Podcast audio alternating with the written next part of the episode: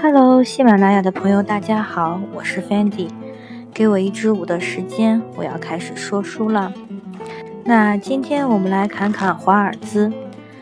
嗯，还是每期都必须讲的一句话：如果大家喜欢我们的节目，请订阅 Fendi 侃舞蹈。上期我们说了气质比较逗逼的恰恰舞，被很多搞笑电影所引用。而今天我们聊的是舞蹈中的气质担当华尔兹，所以今天我说话的基调可能会比较正经，先给朋友们提个醒，降低一下你们的期望值。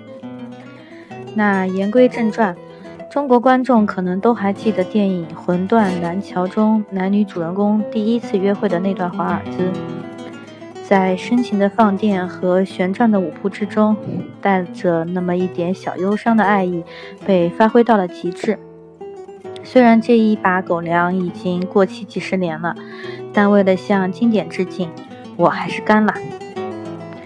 华尔兹据考证是大约在一七八零年前后出现的，特别是在德国巴伐利亚和奥地利维也纳一带的农民中相当受欢迎。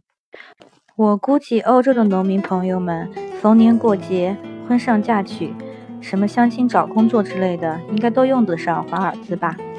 虽然这种自娱自乐的舞蹈早已流行于农村，但欧洲的上流社会是不接受的，尤其是在保守的英国。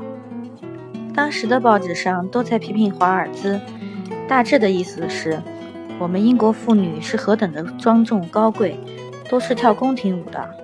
华尔兹是低等的色情的舞蹈，隔壁的法国人跳跳就算了，咱们怎么能和法国人一样浪呢？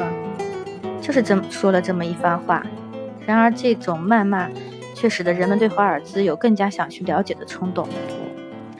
那这种农村的舞蹈怎么成为城里人的时尚呢？当然，这里面就包含了社会变革和品味变化等多方面的原因了。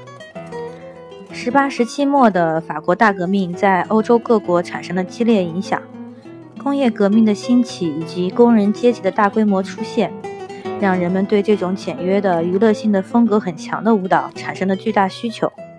那些标榜高逼格的或者比较拘谨刻板的舞蹈，都顺其自然地被淘汰了。尤其是在法国大革命以后，资产阶级也全面接受了华尔兹，所以在这个背景下。华尔兹成为欧洲最受欢迎的舞蹈。这里重点说一下法国人。法国人确实比其他国家的人要贪玩。虽然大革命之后百废待兴，但法国人决定要以最快的速度振兴娱乐业。他们觉得没有夜生活的日子，连红酒都不想喝了。